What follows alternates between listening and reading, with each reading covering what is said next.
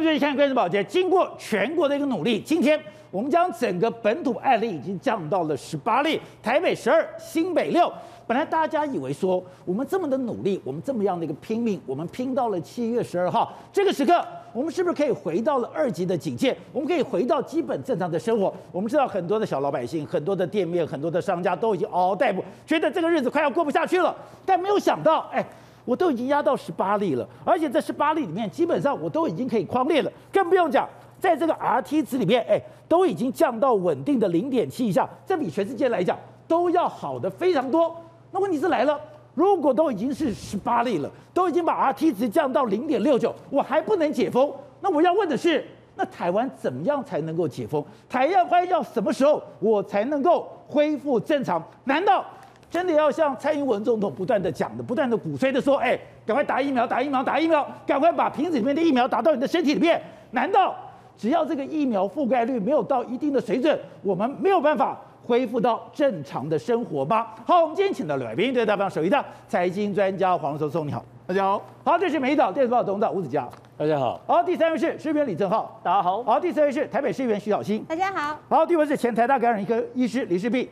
大家好，好，第五六位是台湾国际法学会的副院长林庭辉，大家好，好，so，我就觉得不解啊，我以为说，哎，今天会有好消息，你知道吧？我本来以为说，哎，到了七月四号，我们大家已经这么努力了，这么拼了，哎，每个人都这样子紧缩自己的生活，然后压抑自己，是，我已经把它压到十八例了，对，而且这十八例看起来都已经可以找到感染源，对，为什么还不能解封呢？好，照你说这么漂亮的图来说，我们应该赶快解封，为什么要解封？而且很多人的经济都快活不下去了嘛，真的过不下去了，当然过不下去。我们餐饮、观光很多都活不下去。可是你看，今天呢，我们政府是看开了一个小门，为什么？你看，包括说，我觉得比较重要是，我们旅行社有九人以下已经开始开放了，还有餐饮的场所，包括餐厅、夜市、美食街等等，如果你符合指引的话，都可以开放。目的是什么？目的是他虽然知道说我们一定要解封，但是他也不敢快速的开放，他只能够慢慢慢慢的微解封。所以说今天只是让大家喘一口气而已。对，为什么？因为目前为止还是。不能够大意。根据我们的这个台北市在华南市场的一个案例里面，你就知道说这个病毒到到底有多恐怖。宝姐，这是华南市场目前所有的这个确确诊，这九个人是他们一同住一家人。但是里面里面有一个这个便当店老板，便当店老板呢，他为什么会中呢？因为这个摊商一家人常常去跟便当店老板借厕所，借厕所，借厕所之后，就便当店老板也中了，中了之后就传染给他的同居友人，还有他的朋友。那然后事实上这九个人也同同样住在家里面，有快速的感染。所以告诉你什么，现在这个病毒里面来说的话，如果我们稍微一放松的时候，家户感染的状况非常严重。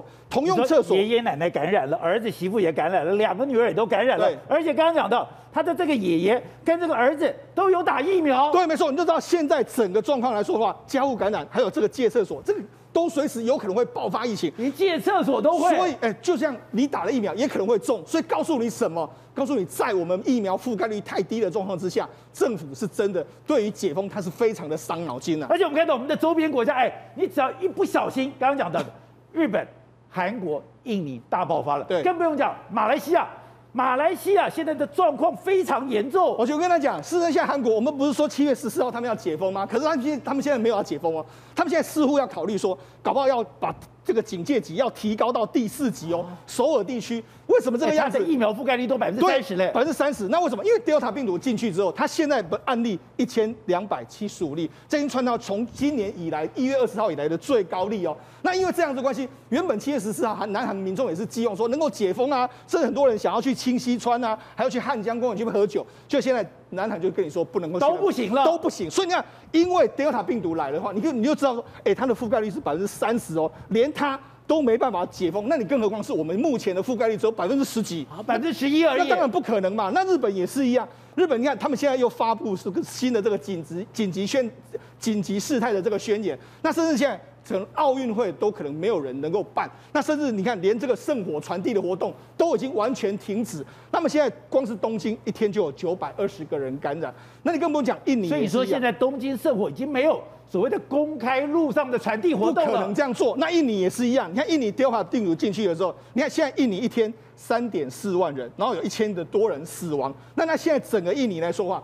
病床要病床没有病床，那你看现在要坟要棺材没有棺材，现在整个印尼人家就说它是上这个印度的再度翻版一样的这个情形。所以说这个病毒真的是斩草不除根，春风吹又生。对，好，那我们看，我们要讲一个国家叫做马来西亚。我觉得马来西亚，你看它也是跟我们台湾一样哦，它的封城比我们台湾更加严格哦。可是你看它封城到现在为止，那它一天的病例还是有七千多人。你看台湾已经可以压到十八，对，马来西亚居然还有七千多人。那于是呢，马来西亚现在爆发非常严重，因为他们的疫苗覆盖率也很低，所以他们也不敢解封。不敢解封的时候，造成了社会问题。我们要马来西亚这个最标准的问题很严重吗？很非常严重。你看，因为前一阵子呢，有一个马来西亚人，他没有钱可以吃东西，就没想到他就醉了，他就在这个跳桥上跳下去身亡。于是呢，他们马来西亚就就发。发起一个白旗运动，白旗运动是什么呢？如果你家里面真的你需要救援、食物救援的时候，没得吃，你就举出这个白旗。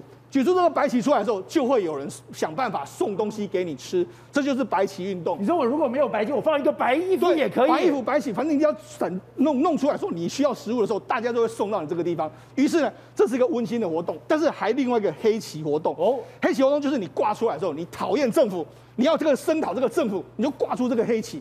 所以现在整个黑旗是讨厌政府。对，所以现在整个马来西亚是有黑旗跟白旗的这个两股运动，其实同时在进行。那告诉你什么？马来西亚因为这一次的疫情。反而更加撕裂了整个马来西亚，因为他们无限封城的结果，不但是整个经济受到重创，受受到重创什么程度？宝杰你知道？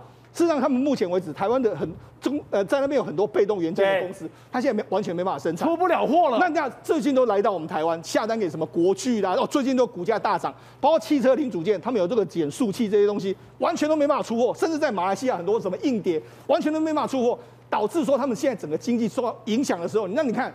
经济影响，然后民民怨四起的时候，社会运动当然就会引燃发生。所以这个疫情已经发展到这整个社会已经骚动不安。对，好，那于是这样的时候，你看我们蔡英文总统现在说什么？叫大家赶快打疫苗。他终于知道疫苗很重要了。那现在完全逆，完全整个逆转整个风。那你看是现在，包括在七月六号，他最近在脸书上贴的，全部都是跟疫苗有关，对，叫你赶快去打疫苗。包括说六月三十号的疫苗来了，所以你知道现在政府就一个指示，打疫苗，打疫苗。除了这个之外，我们讲。B N T 这个案子，我们再跟大家讲一个最新的这个进度。哦、根据我们目前得到的消息是，它协议已经几乎是已经要签了。那这个签的里面来说的话，文件上面来说的话，台湾签的是叫做 R O C 台湾。哦。那但是口头上中国大陆会说台湾地区。是。所以目前来看的话，这个条约条约在德国政府还有美国政府在后面施压之下，真的有机会进来了。大概已经完成这样子的这个条约确确定。但是呢，连来的顺序呢？大概现在也知道是的确由台积电会先来，真假的？再来是红，再来是永宁基金会，就是一定要让台积电先来。台积电先先来，然后永宁基金会再来，所以应该顺序就是这样。那最快的时间点大概可能八月、九月就会有可能会有 BNT 来到台湾，所以台湾现在在拼什么？疫苗的覆盖率吧。我们现在百分之十一点三，其实遥遥落后这些国家。对。那如果能够快速往上扬的话，台湾或许解封的可能性就会越来越高。好，我们看到的现在。这个疫情对大家来讲压力都非常大，为什么压力这么大？刚刚讲经济是一个非常关键的，是你之前是我的性命，是我的安全，可是接下来我可能没有办法病死，我会被饿死了。没错，你看我们用失业率来看，主计处公布的这个最新的失业率，过去一段时间失业率都是稳定，但是你看从四月、五月。疫情开始爆发之后，从三点六四直接飙到四点一，在下个月公布来说，可能还会再更高。那那目前整个隐藏失业率，根据学者的预估，大概有大概六十万人是增增加这一波，从这波疫情爆发到现在为止，增加了六十万人的这个失业，你就知道失业率非常非常的严重，民众的观感非常非常的糟糕。六十万人了，对，所以呢，那你知道我们如果一直没办法解封的时候，宝杰，这为什么后因？这第一个，我们一直没办法解封，内需起不来的时候，我们经济会变成是外销很好，内需很不好，对，这样会变成是个两极化的发展。另外一个，如果假设我们的疫情控制，社会的贫富差距越大，那如果控制不住的时候呢，万一影响到我们的半导体的时候，对我们年底的旺季也会有非常大的冲击。所以现在对民进党来讲，他当然知道我要拼这个疫苗，尽快把疫苗覆盖率拉高之后，我们或许就能够真正的完全解封，这样的经济压力就会比较轻。所以你说现在。台湾我们的内需，我们的国内经济已经到那种临界点，就快要等于说大家抓狂了吗？而且目前我们我们用这个五月哎六月公布的这个，包括说餐饮业或是观光业所有营收，较上个月都完全大幅的这个衰退，甚至很多企业他都说，只要在一个月，如果在一个月没有解封的话，我就准备要大举的裁员，而且这些工作是有一旦失去就有可能不回不来。所以为什么政府在最最近一定要为解封？因为他们也看到非常多来自民间的巨大压力。好，雷子，我们今天刚刚讲到。我都已经降到十八了耶！今天这些基本上我也都可以框列了，我都已经大家拼命拼到这个样子，十八都还不能为解，不都还不能解封，那我要什么时候才能解封？难道这个真的要疫苗覆盖率到了一定的程度，我才能解封吗？看今天张仁祥有公布一个我们目前的疫苗施打涵盖率哦，对，哎，好低，打得好慢。我们其实现在疫苗来的还蛮多哦，对，连今天其实已经七百万。对，为什么？哎，我也不懂啊。嗯嗯。我们已经进到了七百万，为什么我们只打了三百万？打的有点慢。等于说我们进来只有进来的一半而已。真的打的有点慢，我觉得要采取各种措施。老人家假如不敢打，对，我们就往下打。其实不就是，总之会让大家打到大家的身上才是有用的嘛。是。那。七十岁以上，七十五岁以上不敢打，那就六十岁嘛。对，那打了越多，大家看到哎，副作用没有那么多，大家就会越有信心啊。那我自己是觉得哈，韩国现在是大家要开始关心韩国这一波疫情。对，他们有一个底气是韩国的老人家打得非常好，因为世界各国都是从老人往下打，是，他们没有发生类似我们哎老人担忧拒打的事件。对，他们的六十岁以上已经打了九成了。哦。而且这一次 Delta 看起来跟英国有点像，都是以年轻学生、年轻人为主，暑假出来玩，然后所以几乎不太发生重症。是，所以我其实对韩国还算有信心，虽然这几天这样爆哈。所以疫苗覆盖还是最关键的，因为他们老人家就打了九成了。对，所以我觉得我们呐，我们可能不能追求说是诶群体免疫打到什么六成。对，可是我觉得老人家打多少很重要。那如同今天想翔说的哈，我们这个七十五岁以上长者现在是打到五十五，我我不我不满意，现在才五十五，打这么久才五十五，莫德纳也来了很久了，对吧？你不敢打 AZ，莫德纳都来了。那另外今天我们看到淮南市场这个例子，我有点惊讶是，今天我家里面只是让别人借个厕所，我竟然就感染了，而且今天柯文哲也特别提到，今天家务感染非常多，家务感染就是。好像我只要把口罩拿下来，我只要吃饭、唱歌、喝茶、聊天，我就很容易感染。这个病有这么狡猾吗？对，这个其实应该是只要拿掉口罩的场合都容易感染。这个其实不只是 Delta 了哈，就是这个新冠病毒本来就是这样。只要口罩拿下来都不安全。对，所以今天其实指挥中心开放了一些场域嘛，我看柯 P 好像一时没有想照单全收。对他，他对于会拿掉口罩的地方还是有疑虑。对，唱歌的啊，吃饭的啊，你看屏东喝喝茶就 就这样了哈。喝茶就两个，没错。所以我觉得家户内大家都知道，因为家人实在太难防了哈。那可是到底我们开餐厅，然后梅花座隔板这些事情会不会怎么样哈？嗯。因为我觉得现在有一部分真的是因为经济的压力，这些人真的撑不太下去了哦。董事长，我最近看到一个影片，我感觉非常难过。极品轩的老板，我认识他非常多年。我每次看到他，哎，都是笑容满面，充满精神。然后呢，都要每天在研发新菜。他从十四岁开始当学徒，一直当了这个大主厨，还有基本一片江山。就没想到这一次的疫情，问他的这个状况，他说根本没有客人，一天一个都没有，卖便当也是不也没有办法支付。他就讲着讲着就哭了。对，像这种餐厅呢，是个好很好的一个餐厅嘛。对啊，对不对？然后看起来就看大概哭，为什么哭呢？哭大概是大概未来的情况不是很理想啊，但只有他这一家吗？当然都这样，南部更惨。你要看南部，在这高雄、台南，尤其台南很多小摊贩、小卖吃的，全部都挂掉了。对，全部都挂。有几十年的餐厅，台南不是有几十年牛肉面店、牛肉店吗？现在也是一样啊。南部也收了，也收掉，他把这所有分店收光光，只剩下总店维持了。然后还有很多更悲惨是哪一种，你知道吗？当这餐厅在收掉的时候，我请问你，服务生去哪里了？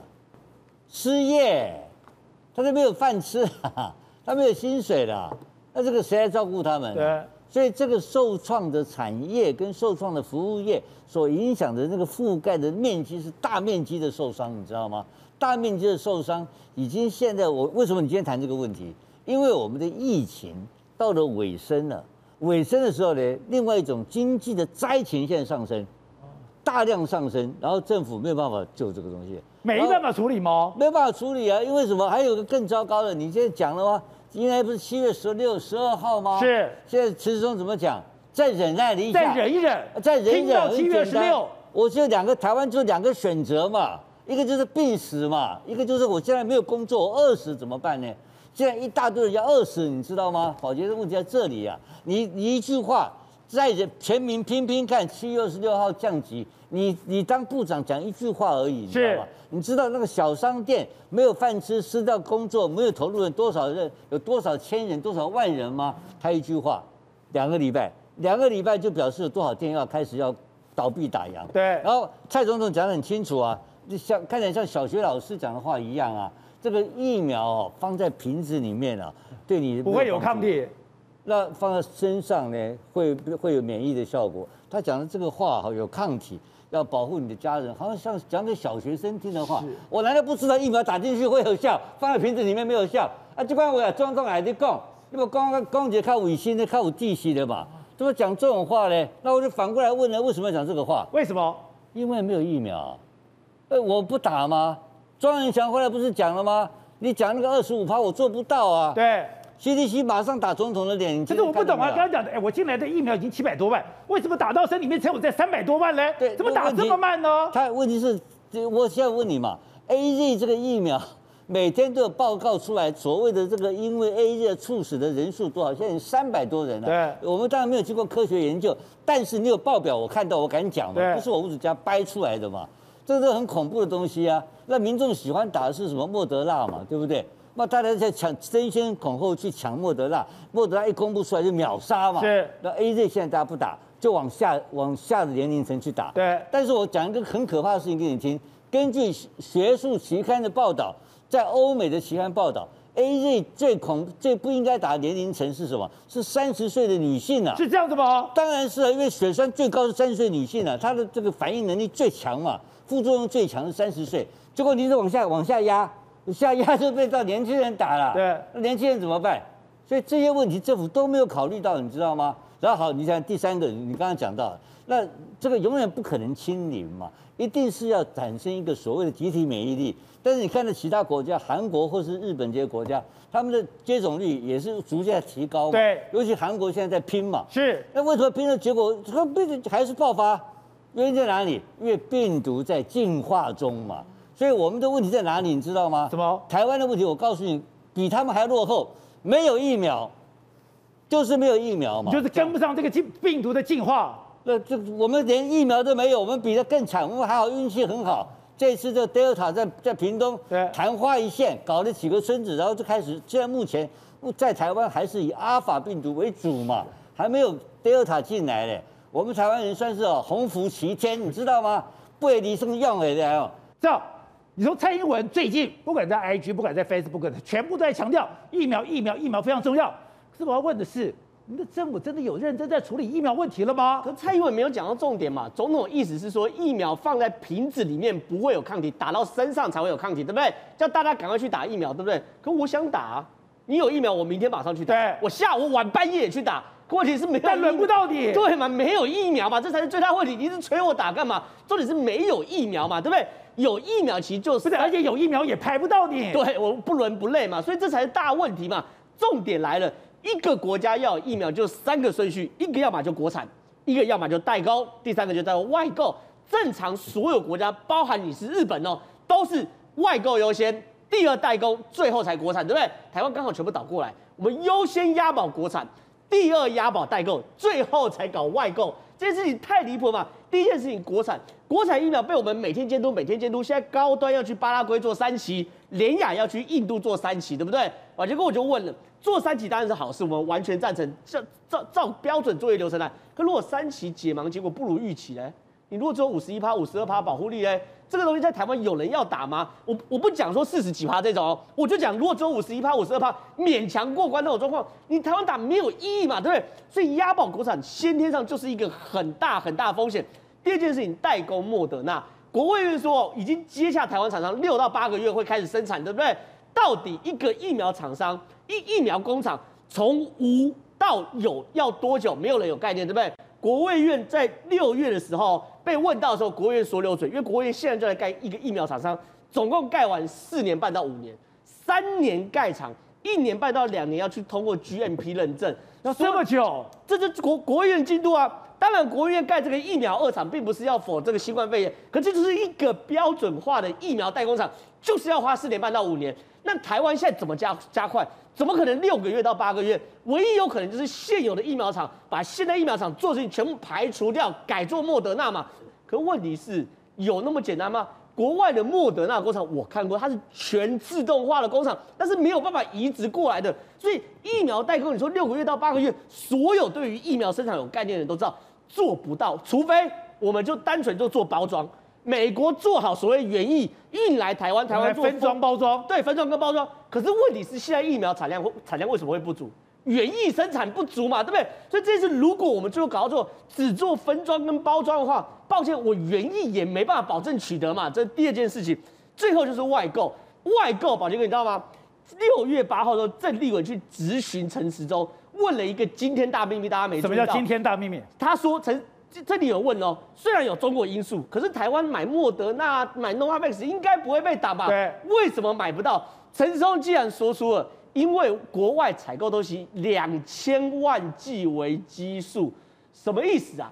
就是我一个单位就是两千万剂嘛。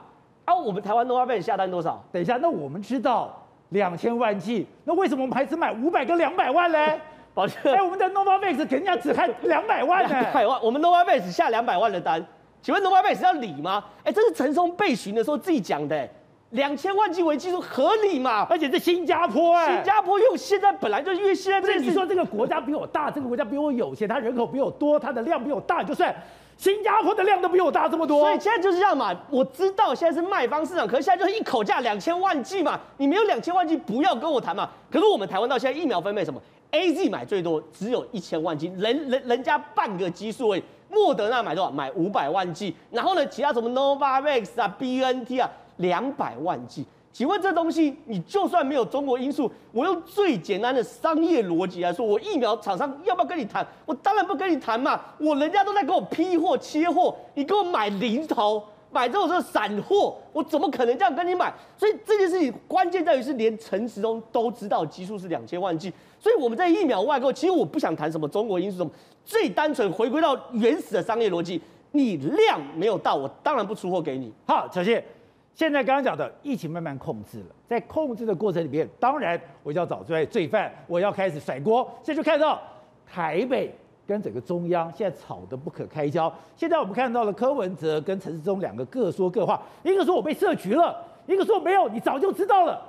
看不懂，这到底怎么回事呢？呃，我想哦，就是因为现在很多的疫情慢慢，像以台北市来说，这个人数呢，确诊人数也压下来了嘛。哎，所以之前柯文哲忙于处理台北疫情，因为他也非常清楚知道，如果台北市疫情是往上走的，那他所有政治的话再讲，他民调是会变低的，因为人民不想看口水战。可是他现在知道，其实台北市现在的状况，包含华南市场等等，疫情被控制了，控制住了。所以呢，疫情控制住了，他就冰冻了。来了。对，所以他所有先前的不满。都借着这个华南市场那一天的这个呃所谓的设局，好，这是他的说法，就把他在一个直播节目里面全部爆发出来了，好，所以他在直播节目里面讲了非常多他对于民进党的不满。那他的描述呢，跟我今天穿的衣服一样，他就是这个白雪公主，然后呢，这个老巫婆拿着这个这个苹果的，对，就是他跟他讲说，哎。我们呢来一起开会讨论一下，然后结果没想到他到了现场之后，发现说原来是一场记者会，而且你们什么刀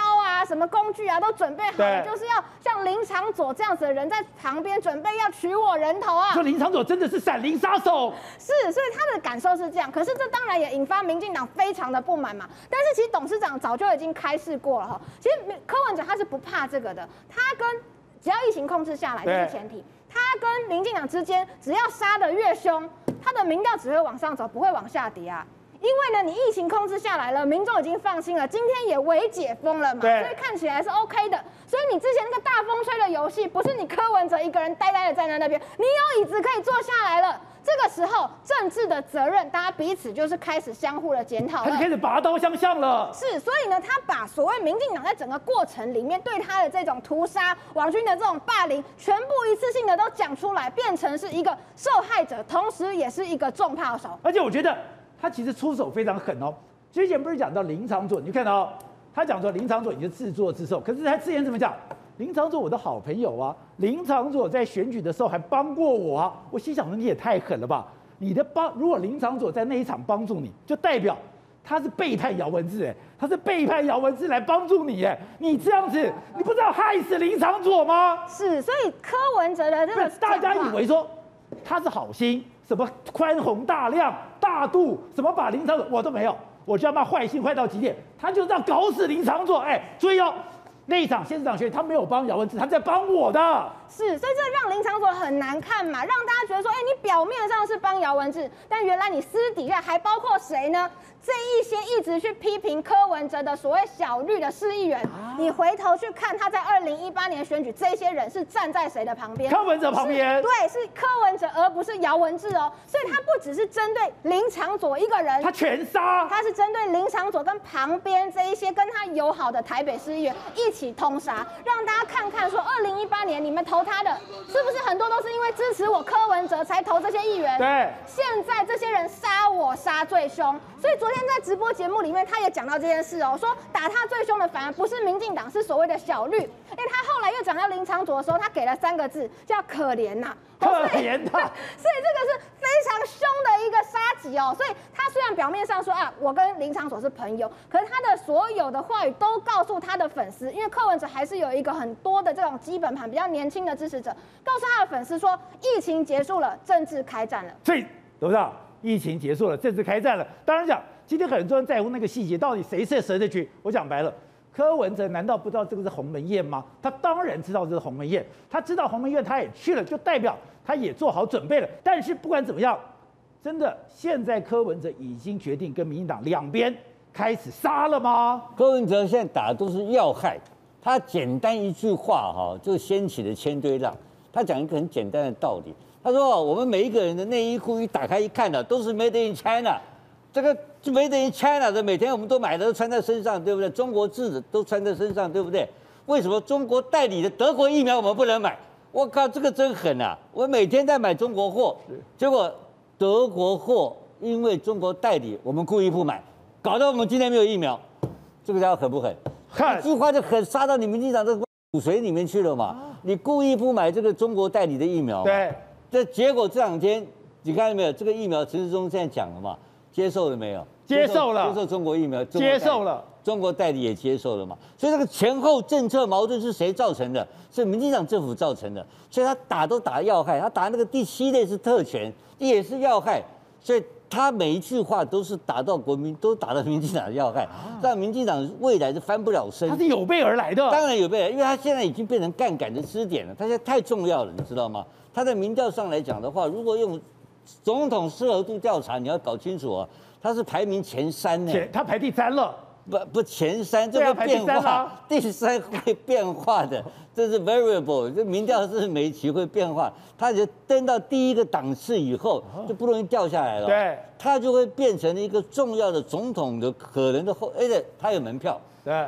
他，我现在跟你保证，他一定选二零二四嘛。他一定选。当然，就是他民众党本身有门票嘛。是。他当然，他民众党一定会派人选，对不对？当然。他派谁选？当然自己选。当然自己选，赶紧送嘛。他去年上一次失之交臂就是很干的嘛，对，对不对？这次一定会自己选。他自己选的话，那他很简单，他一定是杠杆嘛。他的两边嘛，如果国民党派的是骂咖，那他就把国民党吸吃掉了。所以现在他拼命跟这个民进党斗，目的何在？把国民党边缘化，壮大自己嘛，他壮大他本身，所以他已经开始在搞选举的斗争。而这个选举斗争如果抢得凶的话，搞不好台北市给捞到了。是啊，那当然是啊，他他哎，黄珊珊最近声势也起来了，开始了。你看有一个人已经蒋万安边缘化了嘛？对。那原来台原来台北市民进党派谁选？没有，不是陈时中啊？对啊，陈时中现在刚才陈时中现在还能选吗？哦，监察院要调查，对不对？你搞你买疫苗，还有可能有，还有可能有刑事法律问题，还有三加一的问题，一大堆。陈市中间一个头十个十个包，台北市民进党没人选哦，就也也剩下二线咖了，对对不对？所以你说柯文哲怎么会不会搞？他现在在搅和这个事情，已经把民众党的基础你在扩大，而且他现在开始已经进入所谓的政治。长期政治斗争期，他一刀一刀跟你砍下去，他在在这个未来的一年当中，他不会停止。新闻像带给你不同的观点，最精彩的关键时刻在东森新闻二十四小时 YouTube 直播，赶快来按赞，还有开启小铃铛。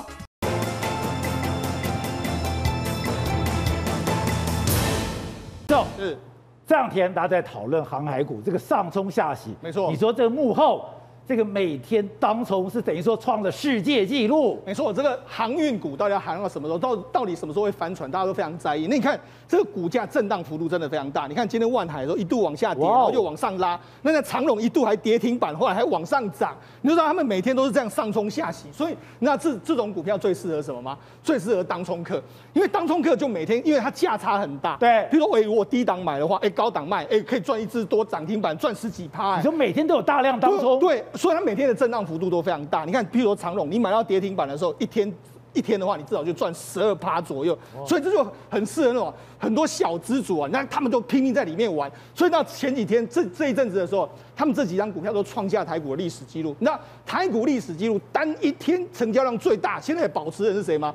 就是长荣哦，它一天的成交量居然高达一千四百四十亿，这么多的这个一天一千四百四十亿单你股票的成交量，这跟台湾当年当时全部股票的成交量是一样的。没错，那那曾经有一天呢、啊，阳明加长隆加万海，他那一天的占我们台股的成交量百分之四十六。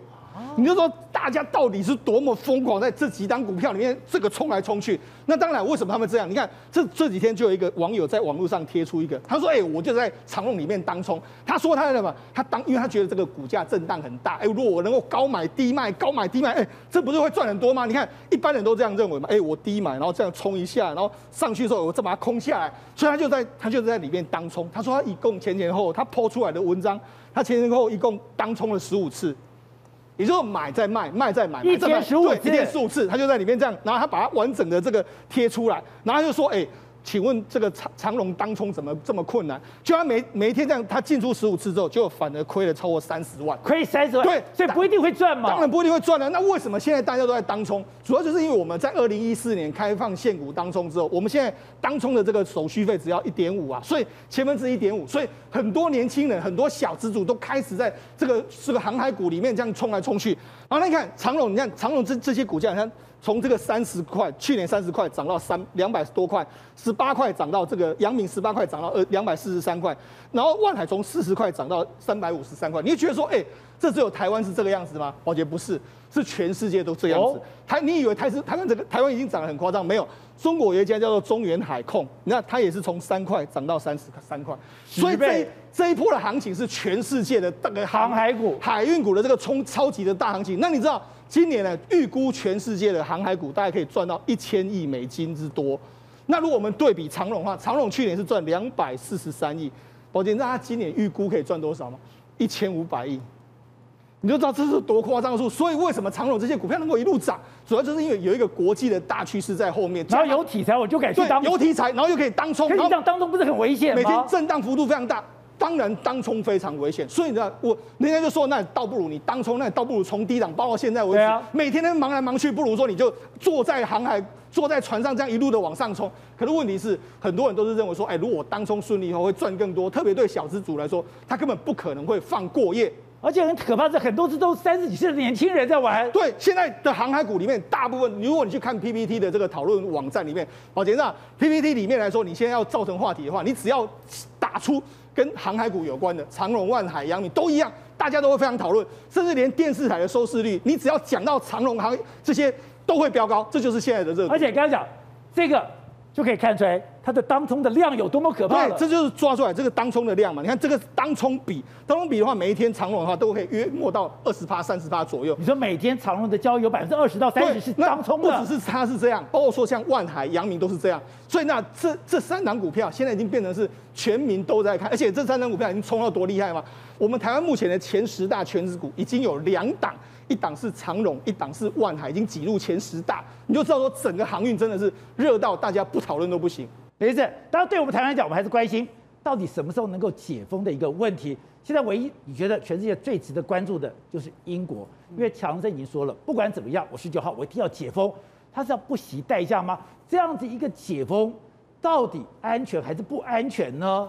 呃，英国。他们解封的根据就是看他们虽然 Delta 这个案例跳起来了，对，可是他们看到已经一个月了哈，观察了一个月，他们这个重症跟死亡并没有起来，所以他们其实对他们所打的 AZ 疫苗跟 BNT 疫苗其实很有信心。对，然后他其实他们还选择夏天。所以你说英国虽然感染的人数多，对，但是你说他今天重症还有死亡的人数不会比一般的流感高，大概就千分之一。那所以我觉得他们才有科学上的信心，觉得可以这样做。对，那当他当然有说一些什么让老百姓自己决定哈，他不再用法律来拘束人民。我觉得这很英国了，就是很相信人民的素质，非常自由主义。那可是后面他主要的原因还是出自科学哦，他觉得这样做是有机会成功的。那也有人说，你为什么不等到冬天再解封？对，因为你你毕竟现在疫苗还没有打到百分之百。还是至少还是有五成六成而已嘛，吼。那可是他们选择，他们是有意识的选择的。哦。他们觉得，与其在冬天解封，还不如在现在夏天。为什么？因为夏天的时候学生在放暑假，然后夏天的时候没有其他的呼吸道病毒，夏天的时候新冠病毒理论上传染力没有冬天强。对。所以要要试试看，可不可以真的这样子跟病毒共存，就是夏天试。假如到冬天，虽然你疫苗打得更高了，对，可是冬天有别的呼吸道病毒、呼吸道疾病，然后那个时候可能这个病毒又传得更快，所以那个时候万一失败的话，付出的代价比较大。那时候学生都在学校群聚，所以我觉得他们整体后面是有科学上的思考，对。可是我还是觉得真的是有一点大胆，没错，因为他们也是有科学家在担心，你这样任意让这个病毒传。会不会加速它产生变种病毒的机会？之前不要忘记了，之前这个 Alpha 英国变种病毒其实就是英国传染的太严重，所以才演化出来变成 Alpha 的。没错，没错，印度也是。那我们现在讲，那现在台湾我们刚刚讲的 AZ 很多人不想打，我就一直往下打。可是不跟英国刚好相反吧？英国是年纪大的人打 AZ，年纪轻的去打辉瑞。那我们怎么干？这样子，我们叫叫年轻人打 AZ 会比较危险吗？这一点真的是有一点，因为全世界真的如同董事长刚刚讲的哈，真的是年轻人要避开 AZ，因为那个血栓是有一点类似自体免疫的机制，它是年轻人比较容易产生。对，另外一个我不懂是，我们已经进了七百多万，为什么我们现在只打到三百多万？我们这个打的也太慢了吧？不，主要我们现在对 AZ 哈是有一些心理的排斥啊，所以现在的我们的老百姓已经对。疫苗有选择性，有它有偏好度的问题的。那现在我很多朋友啊都跟我讲，打了第一针 AZ 的人都不愿意再打第二针啊。包括年龄大的啊，一些我们一些尊敬的一些长辈或者老师等等，都打来师母都打来问我这个事情啊。那我也认为说算了比较好一点啊，这个我看着不太保险了。而且现在外面现在你看到欧洲有混打嘛？对。那第一针 AZ，第二针 BNT，第二然后或是第二针莫德纳。所以这个概念呢、啊，国外已经有这个概念了啊。虽然我们政府并没有推动这个东西，但是已经形成了一个一个大家对目前对疫苗的认知了。然后这个疫苗目前是这个珍贵国家资产啊，所以他们现在就变成说往下一直打一直打嘛。对。那这个情况之下，我觉得也造成了我们政府在对疫苗的这个宣导上面的。的人的能力啊，跟包括解释啊，也是非常的不足。但不对啊，我们的蔡总统现在在 IG 上，在脸书上，每天都鼓励大家打疫苗，就代表我们的疫苗应该就够了。不，我像我们刚刚跟林医师讲这个很简单的问题啊，英国的实验报告就很清楚的告诉你说，三十岁左上下左右的女性本身打 AZ 比较容易产生血栓嘛。那台湾就不谈这个问题啊，就一直打打打打打，就偏偏叫你打。问你打了会，我当然你可以解释说，白种人女性容易产生血栓，那那那黄种人是什么样子呢？台湾是什么 case 呢？我们没有科学数据，我们也不做说明，只叫你拼命打，那拼命打，然后这反过来看啊，那我要打的疫苗没有啊？对，还有一个问题，刚刚正浩讲，你不讲你有打就好，还是嫌嫌东嫌西？对，然后正浩也讲了，那你你那正浩也想打啊。在很多国家都拼命在 push 大家去打疫苗，我们其实这根本在讲的很简单，这个还是偏向于蔡总统这讲法是属于比较偏向于宣传的作作用比较占大部分嘛。因为在基本面上来看的话，我们的疫苗不足还是一个还是一个不争的事实啊。我们看这画面是非常棘手，哎，这些全副武装的竟然是佣兵，他们竟然进到了海地的总统府，居然把总统给杀了。是，但是我听你讲，我才知道更可怕的是。海地这个国家是全世界最乱的国家，没错。居然有句话说，如果你到了印度觉得很可怕，就代表你没有去过海地，而且它可怕到什么程度，连中共都不敢染指。对，这个今昨天的时候呢，海地总统摩伊斯呢，居然在家中被枪杀。被枪杀之后，宝杰知道他今年的时候就已经说，哎，好像有人要枪杀我，就没想到，哎，这个件事还真的发生。主要发生的时间的时候，在当地晚上的时候，大概月末有七八名的这个拥这个这个人人士。荷枪实弹来到这个地方，这些人对他们就杀人，全副武装。但是他们有一个人先先说，哎、欸，我们是美国缉毒组，美国缉毒组所有人先离开。但是很很多人都离开之后，没想到他们这些人就冲进了这个总统的这个家里面。冲进总统家里面的时候，接下来就听到所谓枪声，还有手榴弹，甚至当时还有无人机在天空飞。就后来呢？而且后来证实说，哎、他们这些人真的闯进总统家中，杀了这个总统，就这些人杀的。对，没错。那警方已经逮捕了四名这个佣兵的这个成员，还有两名的嫌犯都被逮捕，还有被扣为这个这个原本的人质的三名警察都被救出来。所以现在证实是什么？的确是海外的佣兵。虽然说他们讲的是美国的弃毒组，对，美国说这个件事情跟我们一点关系都没有，只有那个讲那个我们是弃毒组那个人会讲英文之外，其他人都是抄西班牙语，都不会讲英文，所以就是佣兵进来的海地之后，把他们总统给干掉。好，那刚才讲。海地有这么复杂，有这么乱吗？它是全世界最可怕的国家吗？而且，那事实上海地这个位置是非常重要，所以海地呢，它一向都是变成是美国的痙攣。哦，美国对它影响力非常非常的大，因为它的旁边就是古巴，那旁边它是多米尼加，它距离这个佛罗里达州实际相当近，所以美国一一直对它一直非常非常的这个警戒。那那事实上，所以它扼住两个咽喉，是加勒比海跟墨西哥湾。我今天有了海地，不然我只要这个地方失去了。我的后花园加勒比海跟墨西哥就玩危险了。你看，他还靠着各个古巴，对美国威胁最大这个地方。所以美国，那美国在过最近一段时间里面来说的话，这海地也算是天灾人祸不断。两千零一十年的时候有霍乱，霍乱有一万三一万一万多人死亡。后来又有海，就有台风，还有地震。地震你看，二零一零年那个大地震，你看太子港都夷为平地。那让美国在第一个时间，他们就派出所谓空降师，空降非常多的这个食物，甚至当时的这个国务卿希拉蕊都去了，那卡尔文森他们都去了。所以美国对这个地方是用力很深。在这个地方呢，就是常年战乱，常年贫穷，而且有非常恐怖的事情。还有很恐怖吗？而且那事实上，如果你你去的话，他们太子港这个地方几乎是人家就说完全看不到柏油路，他们是所得非常低的这个地方。再来就是你看他们吃什么，我们都说你饿到吃土，对不对？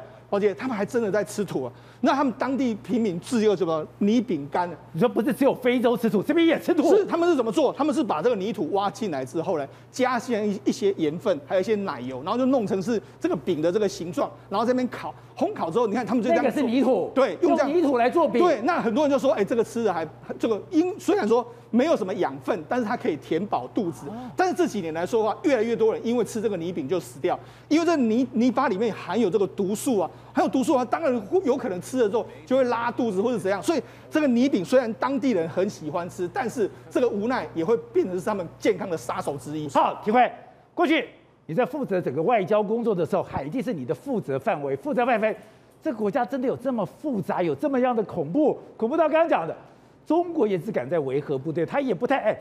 中国人什么地方都敢去，中国人什么都敢吃，到了海地就不敢了。对，这个地方非常乱哦。当时二零一九年蔡英文总统到海地访问的时候，也只停留四个小时，赶快离开，因为四个小时随时可能被斩首。只敢停四个小时。对，随时可能被斩首哦。那你这个这个情况，你看哦，去随时会被斩首。因为你随时来讲的话，路上来讲就有人拿着枪，然后指着你，或者是随时就就把你抢夺了任何东西哦。这个地方非常乱哈，人口大概有一千多人，一千多万人没有错。问题是这个国家的政局非常动荡不安呐。我那时候研究的时候，大概是从两千多年开始的时候，我们的一个台湾那个帽子大王也曾经到这个地方去投资过。后来整个产培嘛，整个厂房建好之后，全部都被当地的民众冲进去，然后洗劫一空，然后放火烧了这个厂房，总共损失了大概一点五亿左右台币哦。那那问题是什么东西呢？这个国家怎么会搞成这样子呢？主要都还是美国不愿放手的原因呐哈。因为我觉得美国要负最大的责任了。为什么这么讲呢？第一个，你看希拉蕊，他虽然很关心海地，因为一九七五年的时候，他跟克林顿总统两个人在那边海地度蜜月的嘛，对不对？但是重点是说，这个国家的那个所谓的善治，就是良好的治理，一直没办法建立起来。里面的这个黑人呢，不断的一直争权夺利的情况之下，美国也不出面处理。所以你看到，虽然后面战乱之后，维和部队继续，中国大陆一大堆的这个维和部队都在海地驻扎，现在中国也在海地有开设所谓办事处。哦，但是中国就是不敢拿下来，为什么会这样子？你看旁边同一个岛上有两个国家，一个叫多米尼加，多米尼加跟我们断交之后跟中国建交，因为这个地方政治稳定嘛，所以他就敢进去。旁边这个海地呢就不敢进去，因为随时人走在路上，随时可被暗杀。随时被抢夺，是不是暗杀？随时被抢，随时被杀。对，这个地方是等于是没有一个法治的一个地方啊。那任何一个夺权、任何拿到权力的人，他也不愿意去治理这个国家，不要好好治理，而且只只为了自己的私人利益，所以这个国家永远没有办法进入到一个正常的轨道，被世界称为叫失败国家。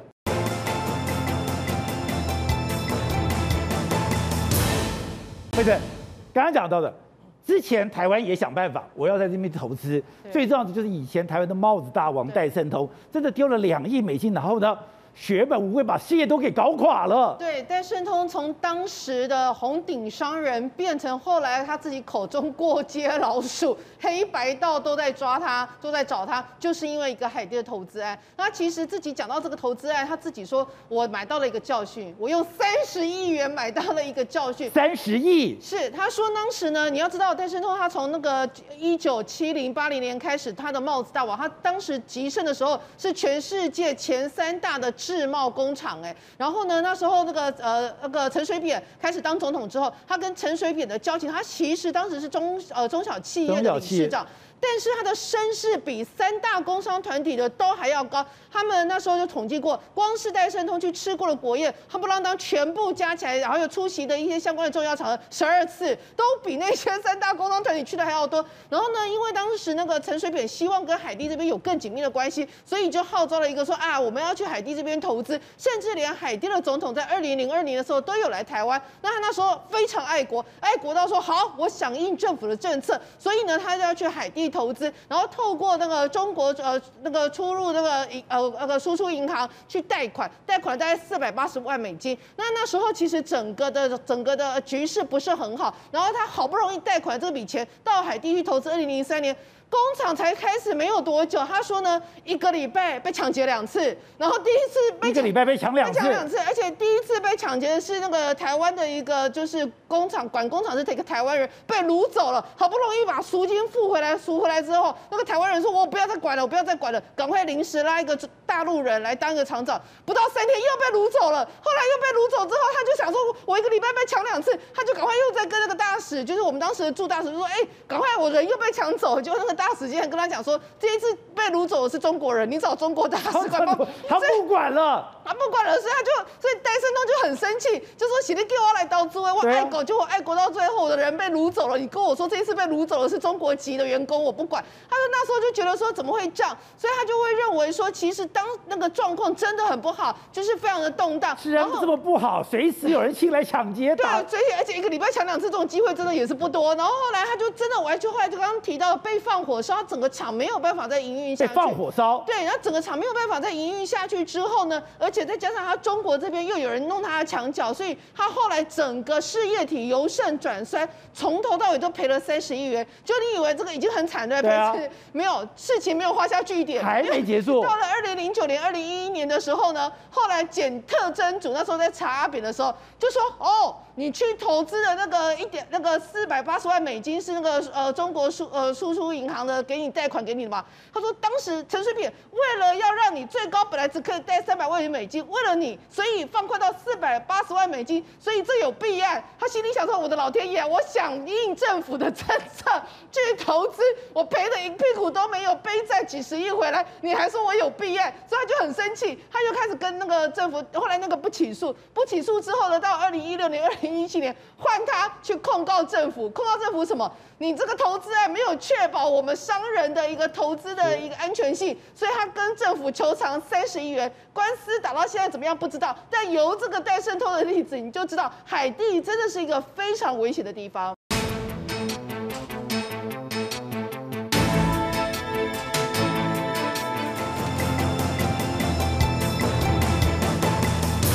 就看关键时刻，之前我们曾经谈到是。中美在打一场疫苗的一个战争之前，中国趁着美国跟欧洲世界你自顾不暇的时候，它大量生产疫苗。它在大量生产疫苗的时候，它没有先供给给自己的国民，赶快往外送。我送到了非洲，我送到了中南美洲，我送到了亚洲，我送给我所有的要争取的邦交国，特别是在“一带一路”上面。但当美国醒过来，当美国的疫苗覆盖率高达六成之后，它也开始进行了疫苗的外交，也进行了疫苗的输出。这个时刻让全世界有了选择，而中间有一个国家做了一个明显的表态，就是新加坡。我们知道，新加坡一直不希望在中美之间表态，他一直希望在中美之间获得他最大的利益。可是没有想到，新加坡都讲，哎，你在新加坡，你打过科兴疫苗不算数，你如果打了科兴疫苗，你还是要进行隔离的一个时间，也就是在这个疫苗上面。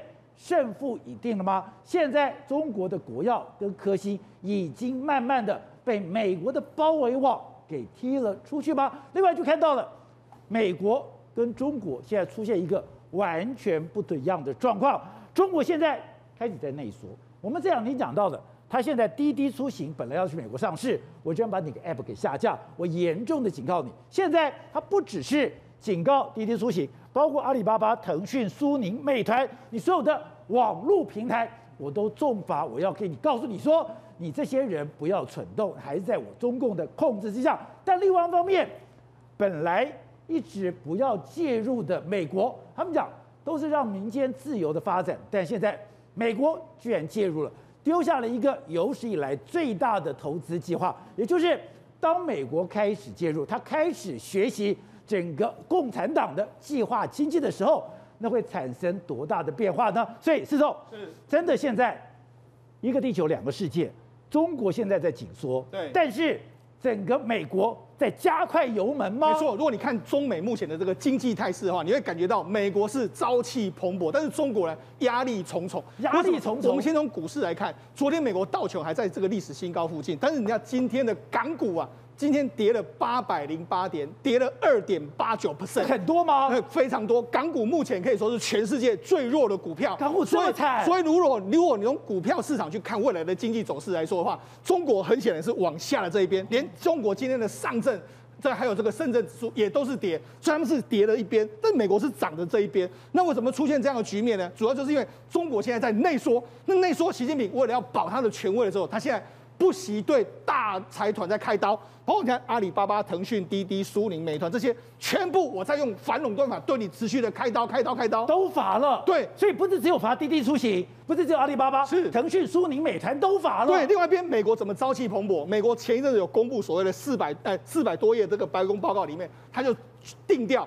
定调说要加强跟台湾合作，另外一个要在大西南这个地方开发，包括说半导体啦，这个所谓电动车所有的大聚落，所以美国也要学中共产党那一招，你怎么扶持你的企业，我也要大举的扶持企业。所以现在看起来的话，是中国经济往下，美国经济往上的态势其实相当明确。而且你刚才讲的，中国经济往下的时候，它不但没有扩张，是没有开放，对，反而往内缩，是，而且它现在。好像已经完全不相信他所有的民间企业。没错，你看昨天的时候，中国国家市场监管委员会它公布了二十二起所谓反垄断。二十二二十二起里面来说，其实主要就是针对阿里巴巴、腾讯、滴滴、苏宁还有美团这五个。你看。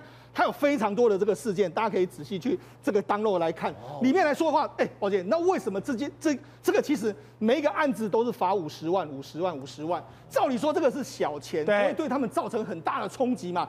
可是这里面有一个寒蝉效应。怎么样寒蝉效应？宝姐，那这个因为它这个所谓的反这个所谓反垄断，特别是针对所谓平台的这个所谓新的这个机制，它其实是二零二零年才公布了一个新的这个相关的实行办法。可是二零二零年实行办法，照理说你就从二零二零年以后开始算嘛。对。可它居然它这个里面来说的话是溯及既往的。他最早的一个案例是什么时候？最早的案例回溯到十年前。十年前。二零一一年七月的时候，腾讯透过他的子公司，他一等于是说。这个让两家子公司整并起来的时候有垄断的嫌疑，哎，十年前的案子他给你完全的追出来，所以这里面很多案子，溯及既往，所以这里面很多案子都是很久很久以前的。他认为他现在回去认为说，你当初可能你就违反了反垄断的这个状况，我就开始给你这个调查。那为什么会引起大家的这个恐惧呢？华姐，我们跟你讲，中国能够合并大大公司合并里面，后面一定都是有当然特权嘛，或者有相关的人士。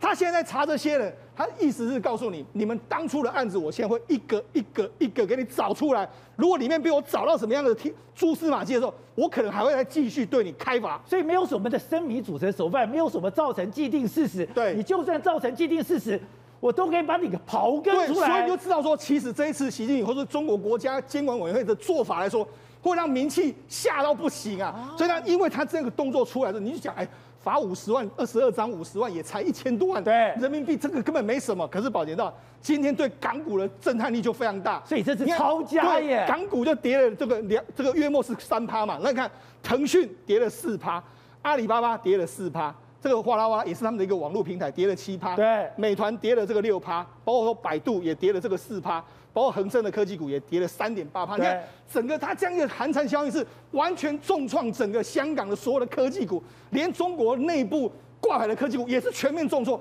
大家在想说，哎，我们当初发展的过程里面，不是只有他们有这些问题啊，很多企业都有这个问题。对，如果你现在完全溯及去往去查以前的案子的时候。那所有的科技股有完全有可能会被你查到天翻地覆啊！而且它专门平台、专门科技股，而且这都跟港股息息相关。特别它找的都是大型，越大它越越要查你。所以呢，这个这些都造成一个压力之外，那因为从这个前前一阵子，这个他们持续开这个垄断反垄断法，这样子不断的查查这些所谓科技股，你知道？中国大陆这些科技股到目前为止，它的市值蒸发已经蒸发了大概八千亿美金了。八千亿美金，很多包括说在美国挂牌，很多科技股完全都是重挫。你看，光是滴滴最高的时候涨到快这个十五六块，现在跌到十一十二块，这个市值蒸发幅度这么多。可是你看，习近平他有松手吗？没有松手，他没有松手，他这个是踩到底。为什么要踩到底？因为这是一场什么？习近平跟所谓的大科技股中间的这个博弈。如果大科技股你掌握了那么多的资讯，掌握了那么多的资源，掌握了那么多的钱的时候，我在二十大之前，我根本是无法成免。就算是二十大过重，你还是会对我形成一个压力。所以，那与其这样的话，我就把油门踩到底，我就慢慢缩小你们的规模。同时之间呢，我展开一个什么？民间企业慢慢的变成是政府企业，是像最新传出的一个消息，我们知道很多人在玩，很多可能台湾民众也会玩所谓中国的微博，微博，微博，他现在怎么办呢？他现在准备要私有化，他原本有微博要私有化之后变成什么？国企可能要把它买它，所以他告诉你什么？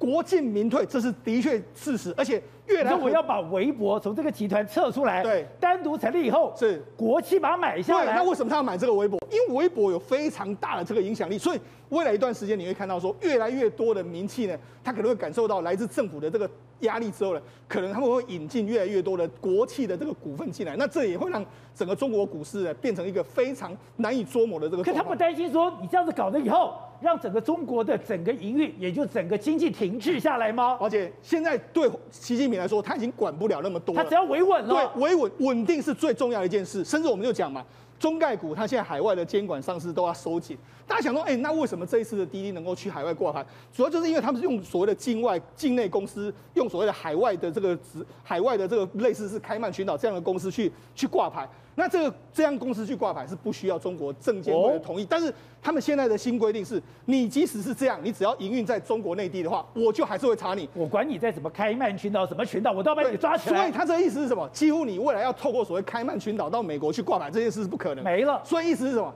他要收紧所有你可能资金会跑到海外的任何管道。所以你都知道，习近平做这么多动作，当然。你说这个做这些动作一定会重创整个科技，重创整个股市，甚至重创什么？很多现在科技业者他不敢在台面上，他宁可退退居后。对，你看今年以来的话，马化腾啊、马云啊，包括说像黄峥这个拼多多，他们都退到二线，他们根本不敢在一线，因为随时会做了。对，那这个对，这个对全中国经济当然会造成一个非常大的这个寒蝉效应。所以说现在。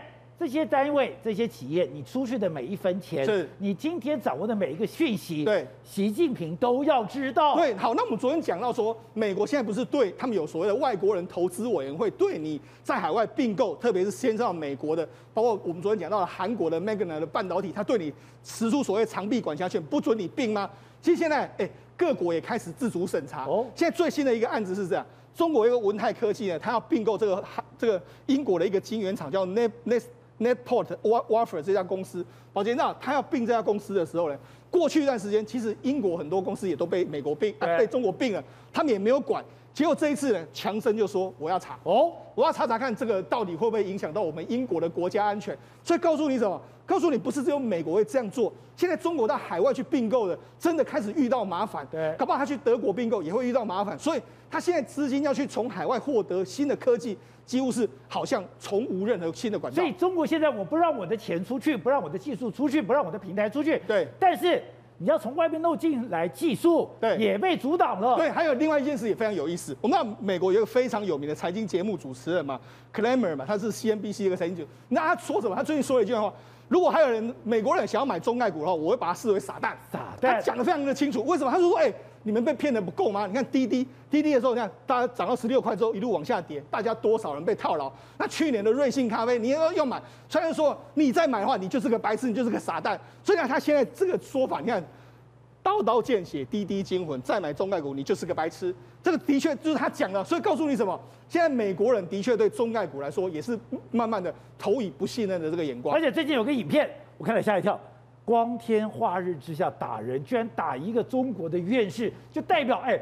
中国现在暴力之气也太重了吧？没错，实际上这个打了打架的话由谁呢？主要就是一个这个中国航天的控股的这个党委书记叫张涛，他跟另外两个另外两个两个院士也是算是国外知名的这个科技学家，科技院士，科技院士，而且他们都对于中国的航太，包括说天问一号啦或者天宫啊，他们都有非常大的这个贡献。就为什么他们打架呢？主要就是这两个科这两个科学家呢，他们就他们在这个席间的时候，这个张涛就跟他说，哎。我想要成为这个科技界的这个，你帮我推荐到某某院士去。对，就变成他们不愿意之后，就你知道这个张考就动手。哪有这样子的？对，人家然后这件事情就被国际媒体爆出来。为什么？他就说，哎、欸，你呀、啊，你们中国都已经可以发射天问、发射这个天宫，结果没想到你们这个科学家的这么粗暴，怎么还是这么的粗暴跟这么的充满这个瘴癘之气呢？所以你知道说，其实中国目前人心浮动的局面，不是只有在企业界，可能全中国目前的民众都处在一个浮躁的这个状况之下。好，辉正。今天商业周刊做了一个，哎，原来我们看到了拜登现在有一个他的拜登新政，拜登新政里面居然我们看到整个大西南，从加州、从亚利桑那州、从新墨西哥州，还有德州，原来它变成一个科技带，现在它已经大量的投资。我们知道过去美国政府是我让民间去发展，包括连当时我想要把苹果弄回来，苹果都不甩它，可是现在已经不一样了，现在美国的手。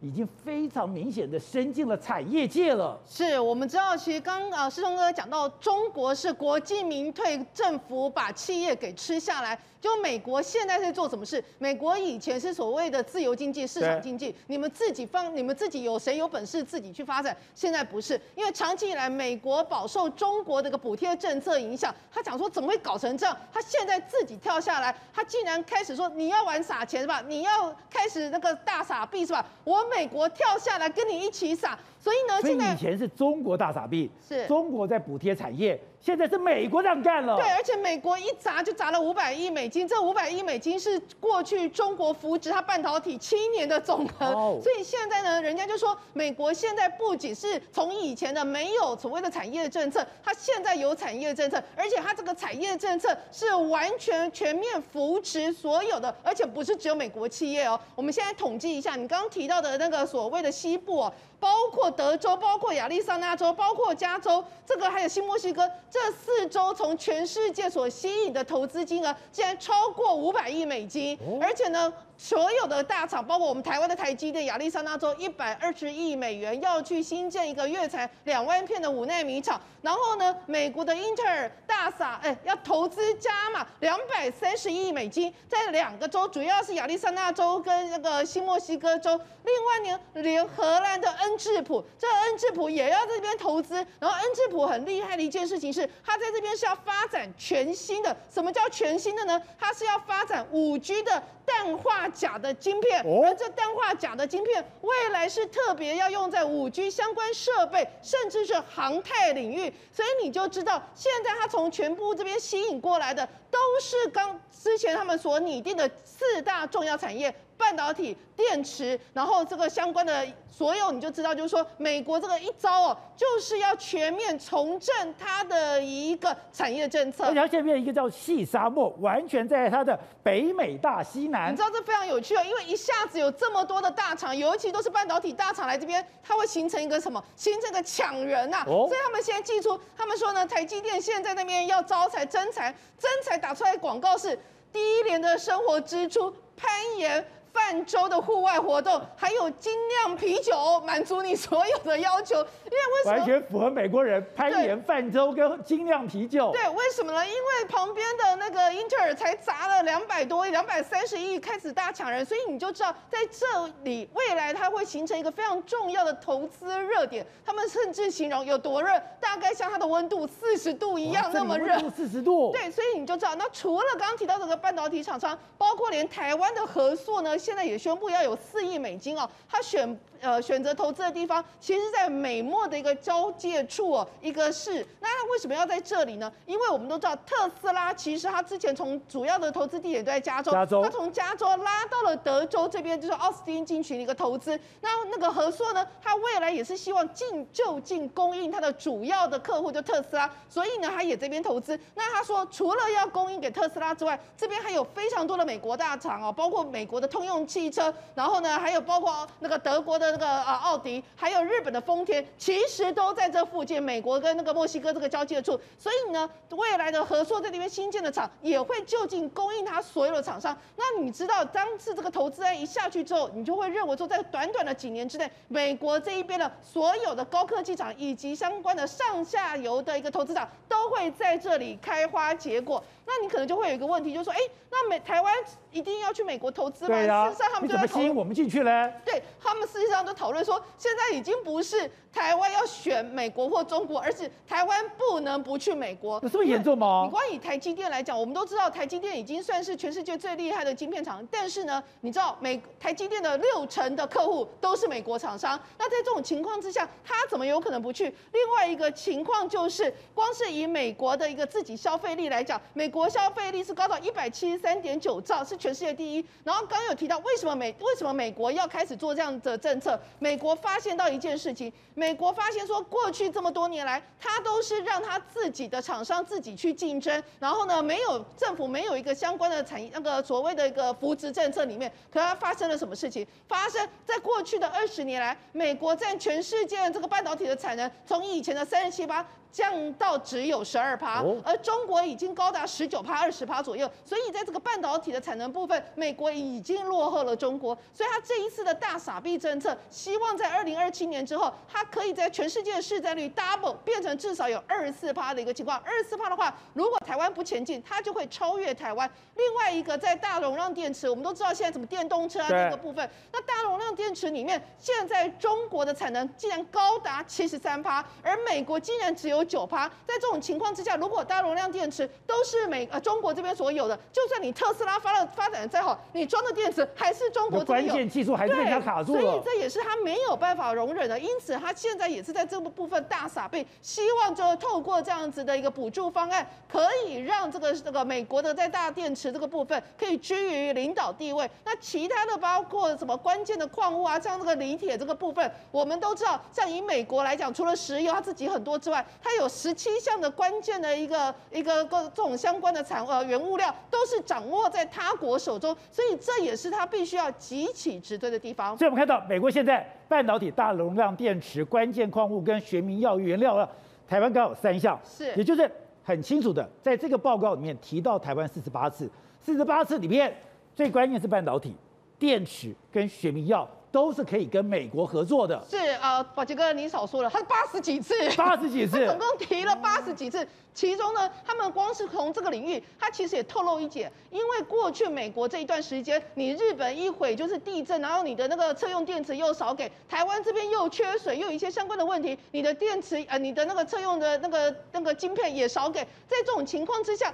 他会面临到说，我虽然美国的国力很强，可是我很多的东西都掌握在亚洲，掌握在日本，掌握在台湾，这对他来讲是有不可承受之风险之高，因此他也希望透过这个所谓的刺激方案。把所有的制造业的重心拉回到我美国，我美国就不用有去承受这种地缘政治的风险。好，廷慧，之前你就谈到是，现在中美之间有一场战争，就是疫苗的战争。疫苗的战争一开始，哎，其实是中国占了上风。所以我们当时看到《纽约时报》，我们看到《华尔街日报》，就非常担心，哎，中国已经大量的撒疫苗了。它在很多的国家，特别是一带一路的国家，已经去试好了，已经去施恩了。你美国还不进去？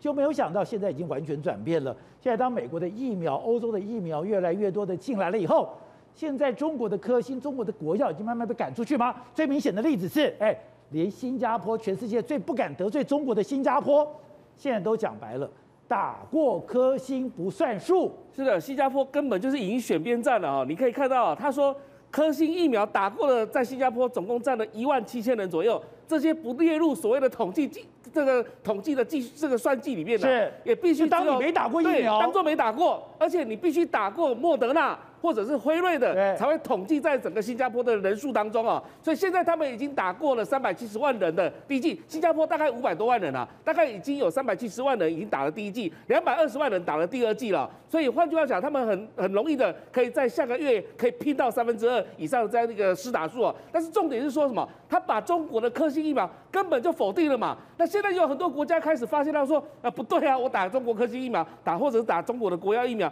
根本没有用处啊，因为在国际社会根本就不承认了，你看到欧盟，欧盟它也不被承认，不不不承认所谓的中国的科兴疫苗啊。那再加上所谓的大家看到智利以及巴西，它打的一个状况的结果，根本就没有防护力，死的反而更多人。所以在这种情况之下，很多国家都开始慢慢的，因为现在拜登已经不断的把疫苗丢出来的情况之下，所以很多国人都开始接受美国的疫苗了哈。那我们举个例子，比如说澳洲。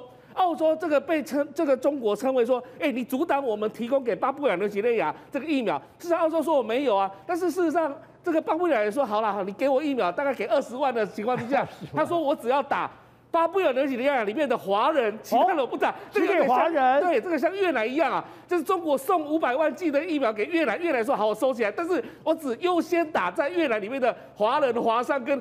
这个中国来的学生啊，这个这是很奇特的现象，大家都不喜欢用中国的疫苗。那另外还有所谓的泰国，泰国也是这样，它的内部有一份机密的文件流出来了哈，那里面写说，哎，要求这些所谓的医护人员呢。你如果打过科兴疫苗的，千万不要再去打什么辉瑞疫苗或是莫德纳疫苗。为什么呢？因为会让大家发现他说，你是不是觉得说科兴疫苗没有用，所以呢，你才会去打西方的美国的疫苗呢？他怕说大家对科兴完全没信心。是的，怕说没信心了。你知道说泰国政府本来军政府就是亲中的政府嘛，所以他不敢说在表面上做的太过火。虽然他现在也拿到 AZ 的代理代理工厂，或者是说未来也会接受美国更多的辉瑞疫苗啊，但是呢，另外那个日本。日本他现在呢，在在这个时候前几天召开所谓的跟太平洋岛国峰会的时候，也承诺了要给太平洋岛国这些有三百万剂的这个疫苗呢，来这个所谓的排除掉中国可能会用所谓的他自己的国药疫苗或科兴疫苗来进入到太平洋岛国这些国家。啊，事实上这个布局早就在之前三月十二号。拜登总统跟这个扩德的会议的时候就已经安排好了嘛？日本做什么做冷链技术，澳洲做什么送疫苗给这个太平洋岛国，然后呢，印度呢可以生产交生疫苗。所以整体来讲的话，现在整整个是美国疫苗的一个大反攻哦。另外就是《商业周刊》这一期的一个报道，也就是他们的封面故事。今天拜登竟然有一个拜登新政，这个拜登新政里面报告里面，他要主主动的介入，也就这一方面，我要建立我以美国为主的一个供应链。但这还不止如此。美国自己要有自己的生产力，所以这些生产力里面，刚刚讲，不管大容量的电池也好，半导体也好，今天这个矿产也好，或者是药也好，我都要掌握在手上，就在建构在大西南，而且这个部分真的提了台湾八十几次，在台湾提了八十几次以后，要把台湾给纳进去吗？是，台湾就在美国所谓的拜登新政当中的一个供应链当中哦，非常非常重要的一个据点哦。那为什么这么说呢？因为过往来讲，台湾依赖中国太深了。台湾跟中国大陆之间是一个供应链的一个产生。大家知道说，过去在上海的昆山。大部分都是台商聚会的地方，是在整个中国大陆在对外贸易当中的一个生产链当中一个很重要的一个据点。但现在情况不同了，美国整个把这个生产链你看拉到美国这个地方，然后再做一个群聚的效应。那主要的目的就是什么？当当台湾进入到美国的这个体系当当中，当美国当台湾进入到所谓的美国的供应链、飞鸿供应链当中，这时候美国不只是对台湾而已哦，它其实还有对其他国家。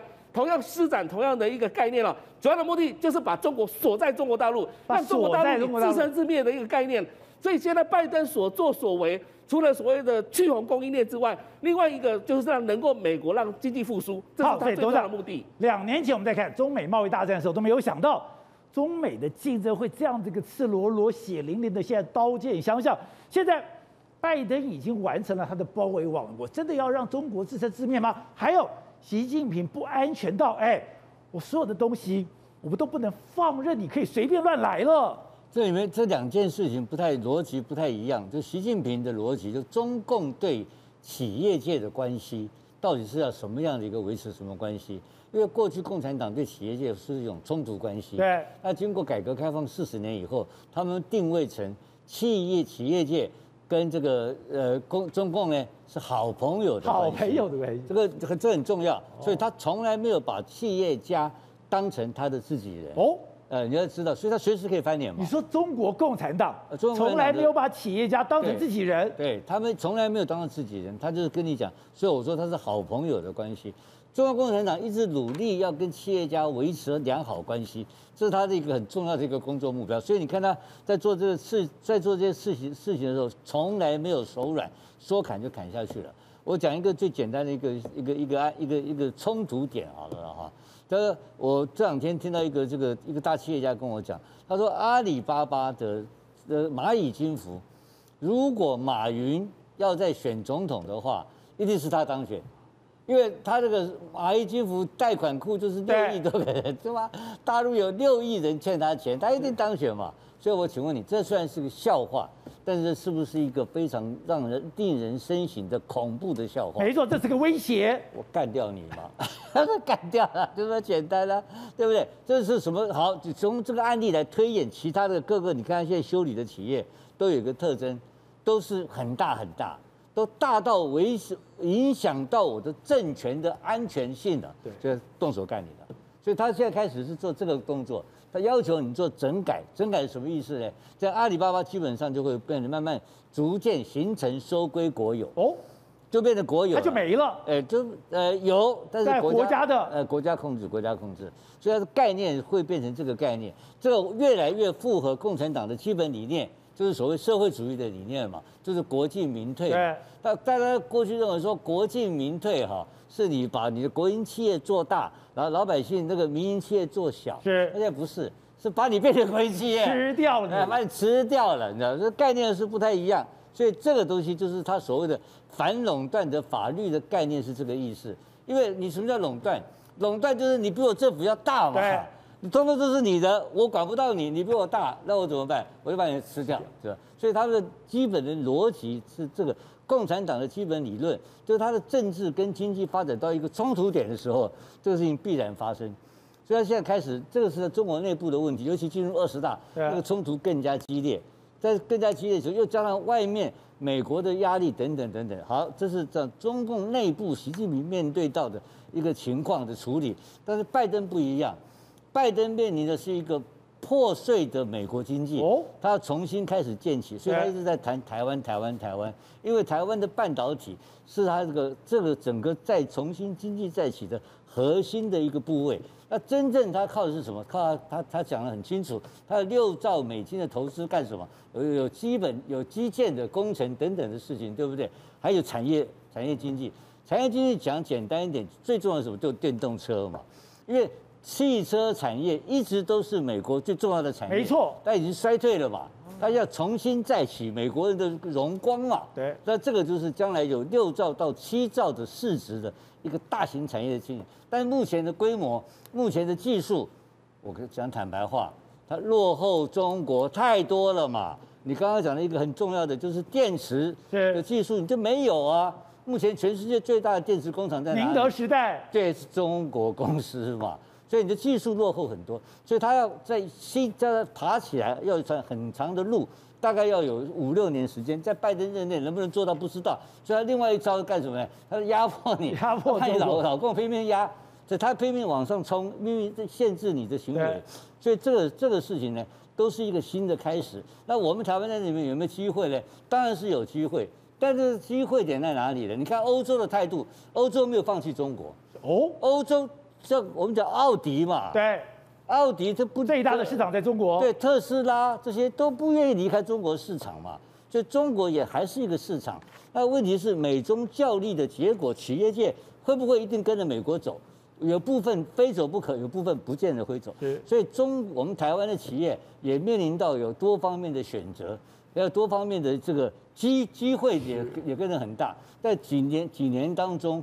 我们当然会到美国去，但是美国是不是一定会成功，还要再观察。那另外，我最惊讶的是刚刚讲到的，在这个疫苗战争的过程里边，哎，美国基本上已经碾压中国了，它的科兴跟国药基本上已经被踢出来了，连新加坡都做了表态了。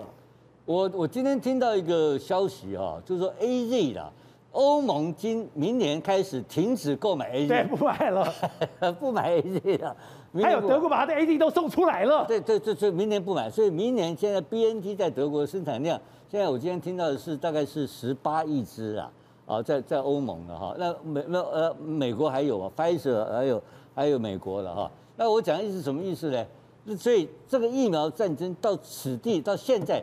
大概打出了一个段落了，什么段落呢？就是说，只要病毒不断的变异，这个事实不改变的话，中国中国疫苗就要被淘汰，被淘汰了，就这么简单。因为能够赶上这个病毒变异，然后我产品跟着改变，只有 mRNA，这个只有只有只有只有 mRNA，对，这这个它的灭活病毒是完全跟不上，别的都没有办法，时间都来不及，所以这个优势已经掌握在美国人手上。美国会大量的生产 mRNA，所以欧盟就做了这个决定嘛。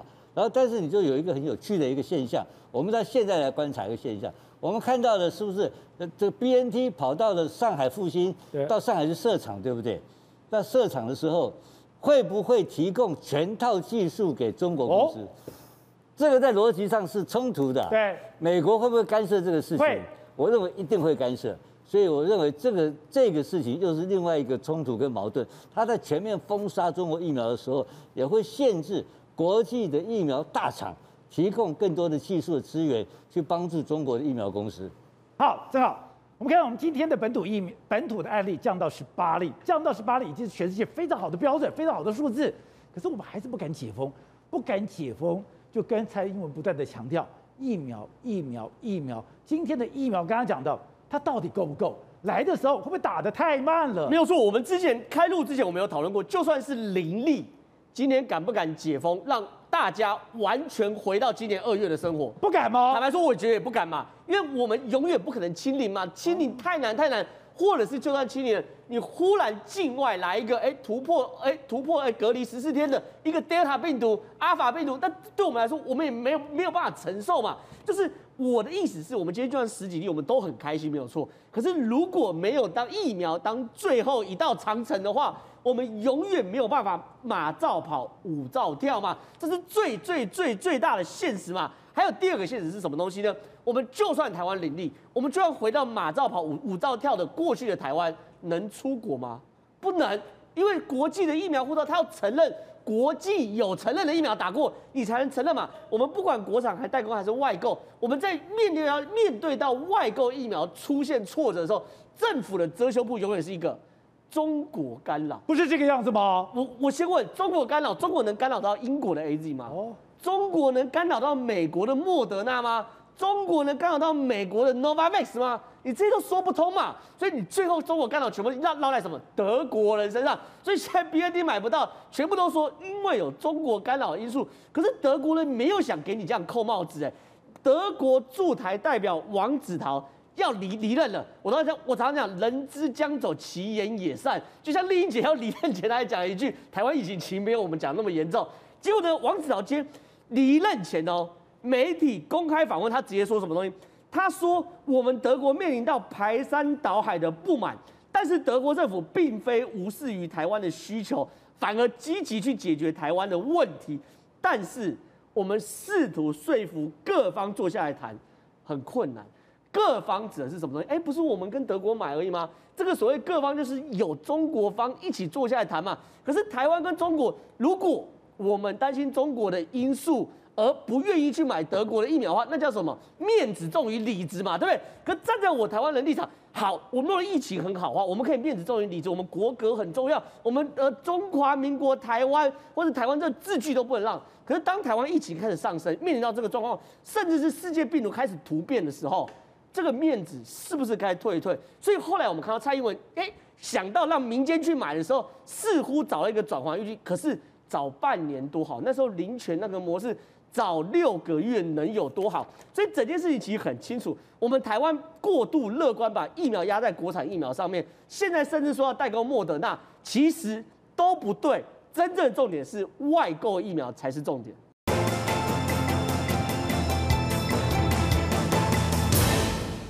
今天最热门的新闻，所有讨论的焦点都在柯文哲炮打中央，中央反驳说：“我根本没有设陷阱。”可是你说这是局中局，计中计，本来中央真的要甩锅给这个北市，真的套了一个局，可是没有想到这个局被一个人破了，就被林昶佐破了。破了以后，现在柯 P 就用这个做杠杆，要打回去了。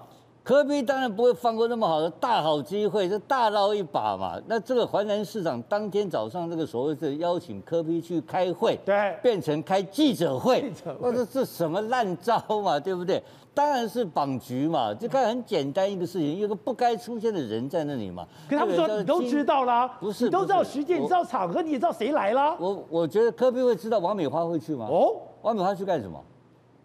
我就傻哭了。王美花去做板仙嘛。就是去卡台卡台嘛，卡的是以状形色，哦、就是哎，我我四爷保定哦，不是还有王王必胜，对，三个大咖在这这边，然后给搭这个台子，让谁呢？让我们的在地立委好好发挥一下。你说真的让他见出效呢？这个摆明是这样搞的嘛。这个是科比不是科比是后知后觉，我觉得他当时他也不知道。当时他运气太好了嘛，然后人人我常讲要看运气，当官要靠运气。科比现在走运，你知道吗？对，你跟我的逻辑不一样，你要跟运气好的人交往，不要跟运气不好的人交往。我的原则是我绝对不跟笨蛋交往。对，我跟你讲，一般笨蛋都是倒霉鬼。我现在这两个会在一起的，你知道，运气好会变聪明，你知道，他这个会开始福至心灵。我应该这样讲，嗯。你不能跟笨蛋一起做事情，那太可怕了。对，好，你看这个笨蛋就在这里嘛，对不对？那个林长佐就干这个笨事情，所以这个事情柯 P 现在才事后发现被绑局，我觉得他到现场就发现了，哎，被绑局这个事情，当然是记者会要干他嘛，因为他记者会就是林长佐是在地的这个嘎桃的老大，他要负责来开始来把对。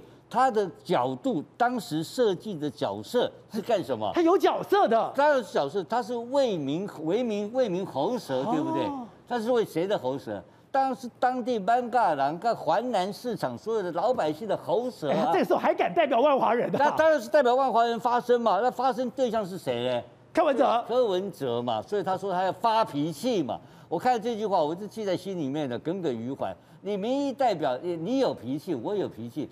不能讲这句话，你有个狗屁脾气，你为民服务没有脾气的，对，就是做牛做马嘛，对不对？他先讲，他骂人先说他要发脾气，哎，那么笨的人，你你干邓丽干你莫讲嘛，千万不要跟笨蛋一块合作做事情，就 是笨的要死，所以一开口就被人家吐槽。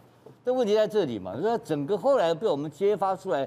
整段后面一大堆故事，包括他去迎接陈时中，那个弓背哈腰的样子，那个是不像个立法委员，像个趴车小弟的样子。对，不像个监督者嘛。所以，他整个事情，但柯文哲抓这个事情，当然不会放过他。柯文哲也发现一个很重要的道理：只要现在目前把国民党边缘化，国民党已经人间蒸发了。哦，现在就变成柯批一个人，你知道吧？唐吉诃德挑战风车，他一个人就跟着这个魔鬼。独斗，他单挑，对，单挑民进党，哎、欸，单挑民进党多补啊！民进党干了多少事情呢、啊？这里面有一个基础的论述哦，到哪里去都可以得得通的。有六百多个，将近七百多个同胞在我们的确诊牺牲的性命啊！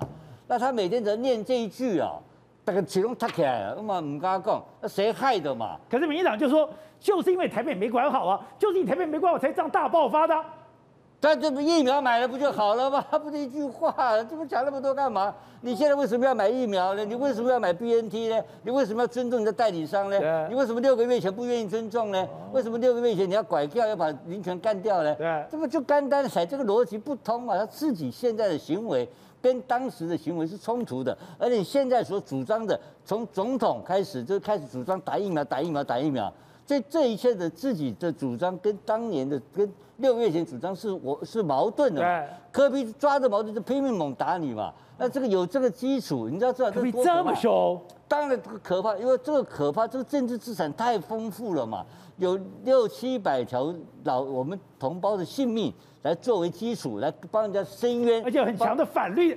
他如果这样，他就变成反绿的总提调了耶。当然是这个、啊、反，不是反绿，反政府了。反政，反现在的执政党，而且现在这种执政党拼命这样猛打下去的话，二零二二必败无疑嘛。当年这个我们这个泰鲁阁这号对不对？这这几这出了个车祸下台，这一个部长下台啊，现在搞了六七百人的性命呢，还还不包括 AZ 这个 A AZ 的问题啊，对，结果大家这个好官我是为之，所以蔡英文的问题面临到危机而不自知，才是真正最大的问题。所以曹谢这一场戏，那刚刚一个画面是一场大戏，本来要去消灭科比的大戏，结果因为一个二百五让整个局势翻转，还有现在你也闻到。整个在北市的那种杀戮味道吗？呃，柯文哲他一个小时的直播，让整个民进党恨得牙痒痒，几乎是今天一整天哦。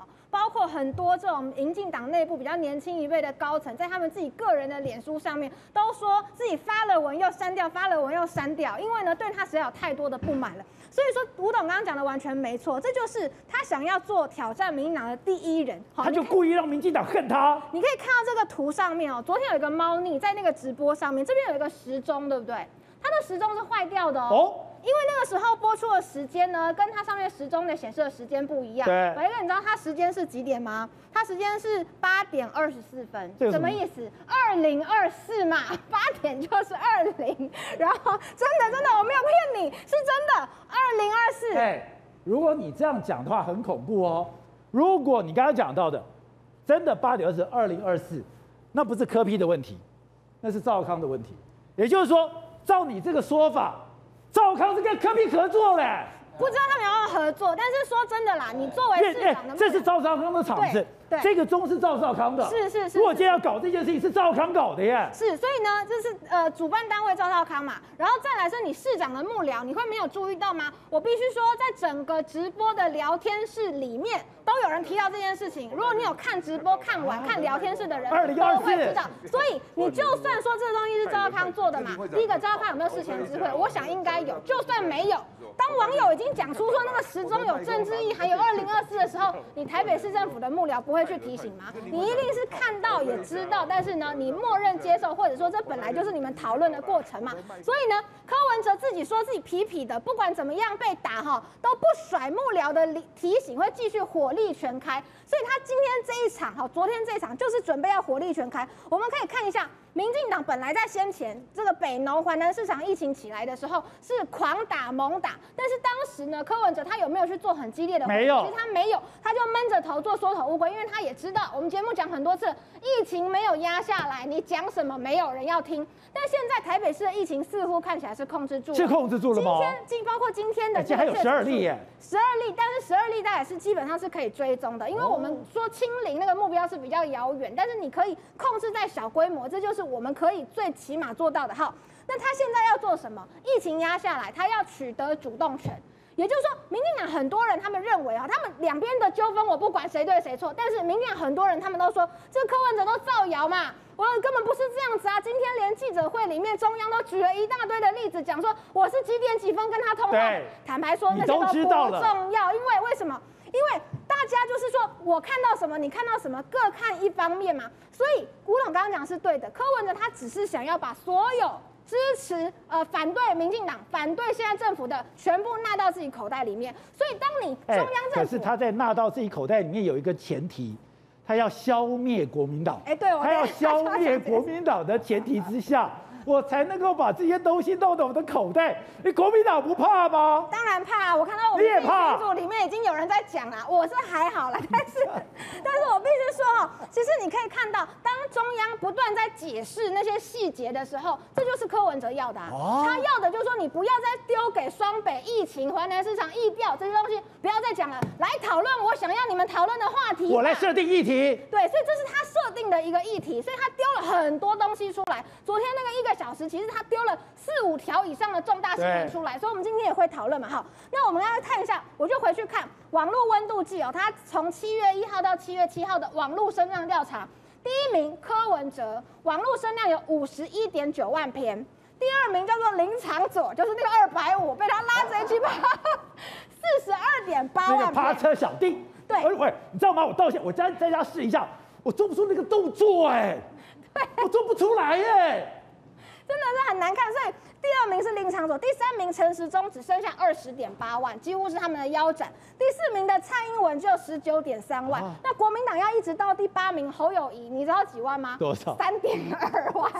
然后呢，第十二名是赵少康，一点八万。然后除此之外，没有国民党的在上面。所以说，国民党当然我们现在也是陷到一个危机，就是说，当柯文哲他是一个明星球员，那他冲出来去挑战民进党的时候，国民党要怎么让目光从监督民进党，但是也有国民党的这个角色，确实是我们党内蛮多人现在在头痛的。好，不过惠贞，虽然柯文哲出招了，但是他这一招是两面刃吧？恨他的人更恨之入骨了吧？其实我觉得他讲的这些话，最主要是在转移一些相关的话题，哦，包括什么好心肝啊。而且说一句实在话，七月 大家不是说七月二十六号，这一次又延到七月二十六号吗？那为什么会延到七月十六号？因为现在台北市还有十二例，而这十二例里面好像有三四例是没有来源的。哦，所以事实上现在疫情还是台北市还没有完全弄下来，所以他的方法就是我不希望你们讨论这一些有关于哦防疫的问题，我不希望你们跟我讨论好心安的问题，所以他就开始开始讲说哦什么他其实是被设局，但是他现在所有讲他被设局被人家发现来，我的老天爷啊，你自己市府的发言人发的采访通知就是十一点三十分啊，难道你市府的发言人发采访通知你不知道吗？他说我知道我十一点，可是我不知道我会碰到什么局面呢、啊？没有那个其实中央今天的中央有把那个所有通话的都写得很明清楚，完全不相信。他怎么可能相信他？你不可能相信他。我跟你讲一件事情哦，我上次不是讲吗？七十五岁以上卧在家卧床的老人，总共登记要打的是一千一百五十一名嘛，就打到六月底不是八十一人吗？你知道打到现在已经七月八号了，多少人吗？还是八十一人？所以你就讲到你讲的。光嘎归归喷鸡是不是？然后这波通袭，这是跟王世坚学的闽南语。但我只是觉得，就是说，你会让为什么现在情？也许其他县市人会觉得柯文哲哦很有梗啊，讲话很好笑啊，趴倒中央很爽啊。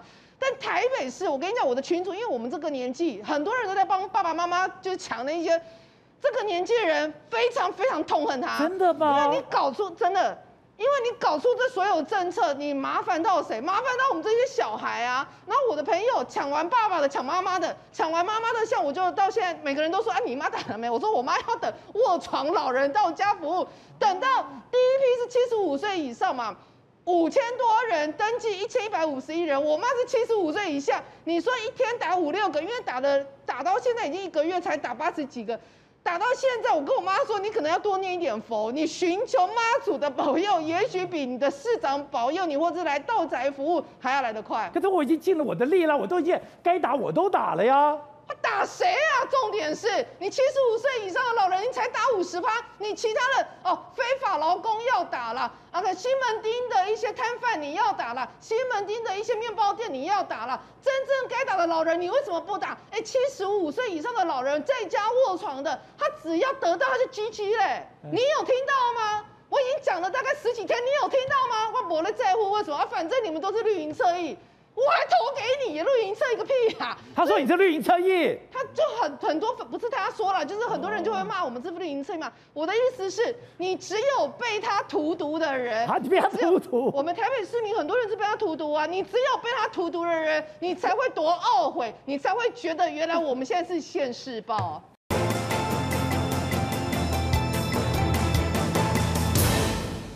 我跑过所有的选举里面，其实我印象最深刻是一九九四年。台北市长选举，当时最精彩的一场戏，就是赵少康对陈水扁。我自己个人的认为是，我碰过这么多政治人物，最聪明、最剽悍、最狠的，就是赵少康跟陈水扁。所以今天赵少康出来，哎，刚刚讲，我一直觉得这个场子不是磕的场子，这是赵的场子。赵的场子，这个钟，二零二四绝对不是给磕的，是赵的要用的。赵要用的还有另外一个，就是刚刚讲，这所有的局，哎。都是铺排好的，而且更可怕的是，其实你要注意哦，这两个人未来是分是合没有错，因为这个时钟有没有可能坏掉？有可能坏掉嘛？可是你怎么会刚好坏在八点二十四分呢？你换个整数好吧，二十五分、二十六分都可以，怎么坏在二十四分？一定是精心去调过的嘛。所以整个图案的意思叫做时钟坏了，二零二四，时钟坏了，二零二四，时钟是谁？他讲就是陈时中嘛，对不对？所以这东西当然是精心设计过，这当然有里面幕僚，甚至是赵少康自己的巧思。可是呢，这个画面我看到，赵少康很会玩这种东西，当然是这样。然后呢，我看到这个画面，坦白说，我如果是国民党的人，我会不寒而栗啊，因为这两个人，第一个都剑指二零二四，赵少康到现在都还没有松口，二零二四他不选哦，他不选党主席，就说我要选二零二四哦。这柯文哲就是二零二四的最后一站，他一定要选二零二四，而这两个人。都想要把韩粉吸纳下来嘛？他们有同样的族群目标嘛？对。那这件事情其实他们两个结合起来，本来就是个很怪的东西。一个是赵少康，一个是柯文哲，怎么想？哎，柯文哲以前说自己是墨绿的，你这墨绿的跑到跟外省人要去结合做直播，所以整件事情很清楚。林昌佐这个事件本身，林昌佐未来能不能连任事小，可是林昌佐这个事件。造成蓝营的大集结，这才是四大之处嘛。蓝营大集结，这才是四大之处。现在其实已经有这个所谓网络哦相关的大数据哦，你知道吗？林昌佐他去统计七月二号到七月四号所有网络粉丝专业的分析，他发现在整个里面这几天绿营粉丝专业战力值是二十五点二，而蓝营的战力值是七十四点，他这么多，你看这很清楚啊，二十五点二跟七十四点八，什么叫战力值？战力值比较抽象。他意思就是说，我发表一个议题之后呢，哎，这个回文、按赞、分享跟观看，讲讲就活跃度啦。你想想看，蓝营沉寂了很久，哎，自从韩国瑜被被罢免之后，好像蓝营其实尴尬，好像没有什么舞台。可是你看这些事情，一边是讲到林场佐，你看他的大数据分析，林场佐就最大三个字，林场佐在中间嘛。你讲林场佐，大家都勇于按赞、勇于回文、勇于分享，然后也喜欢观看，那林场佐就变成蓝营的粘着剂了。